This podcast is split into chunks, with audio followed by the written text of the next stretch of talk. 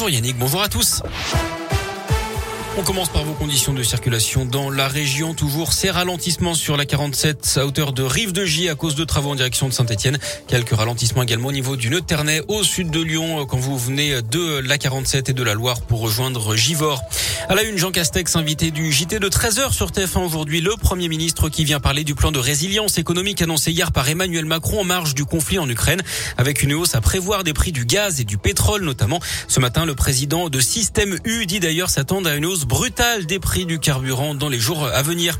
La tension, elle est palpable hein, ce matin avec la crainte d'une escalade militaire. Paris demande aux Français dont la présence n'est pas indispensable de quitter la Russie. Le pire de la guerre est devant nous, dit ce matin le ministre des Affaires étrangères Jean-Yves Le Drian. L'Allemagne, elle envoie 2700 missiles antiaériens à l'Ukraine pour se défendre contre l'invasion russe alors que plusieurs villes ukrainiennes sont encerclées par l'armée et que Kherson, point stratégique près de la mer Noire, est tombé aux mains des Russes hier. Près d'un million d'Ukrainiens ont déjà fui le pays en une semaine. La France prendra sa part pour les accueillir, a dit hier Emmanuel Macron, qui a également redit que c'est la Russie qui était l'agresseur dans cet affrontement. Et pour parler entre les deux camps doivent reprendre ce jeudi alors que le chef de la diplomatie russe accuse ce matin l'Occident, je cite, de penser à la guerre nucléaire. Cette intervention du chef du gouvernement intervient au lendemain du décès de Jean-Pierre Pernaud, le journaliste qui a justement incarné ce JT de 13h sur TF1 pendant 33 ans.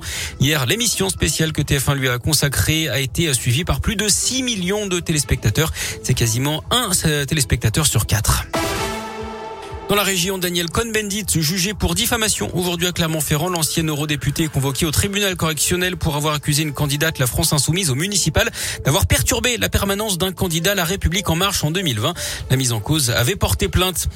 Un accident de bûcheronnage hier dans l'un vers 14h à Rigna. La victime a été touchée à la tête par une branche. D'après le progrès, l'homme a pu lui-même alerter les secours. Il a été conduit à l'hôpital pour des examens. Accident du même genre en Haute-Loire. D'après la montagne, un homme de 71 ans a dû être pris en charge par hélicoptère euh, dans un bois de la commune d'Allègre. Il aurait été blessé à la cheville lors de la chute d'un arbre dans un secteur escarpé.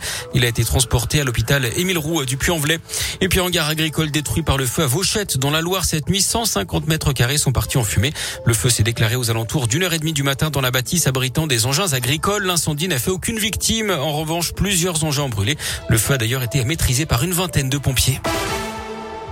Du sport, du rugby, deux Clermontois dans la liste du 15 de France pour affronter le Pays de Galles le 11 mars au tournoi Destination. Damien Penaud et euh, Sipili Falatea. Six joueurs du Loup sont également présents. Bamba, Cretin, Ray, Taofi, Fenoua, Couillou et Barassi. Et puis les sanctions continuent de tomber en marge de la guerre en Ukraine. On apprend ce matin que les athlètes russes et biélorusses sont euh, finalement définitivement exclus des Jeux paralympiques de Pékin. Une annonce qui tombe à la veille du coup d'envoi de cette compétition. Ce sera donc demain. Merci beaucoup.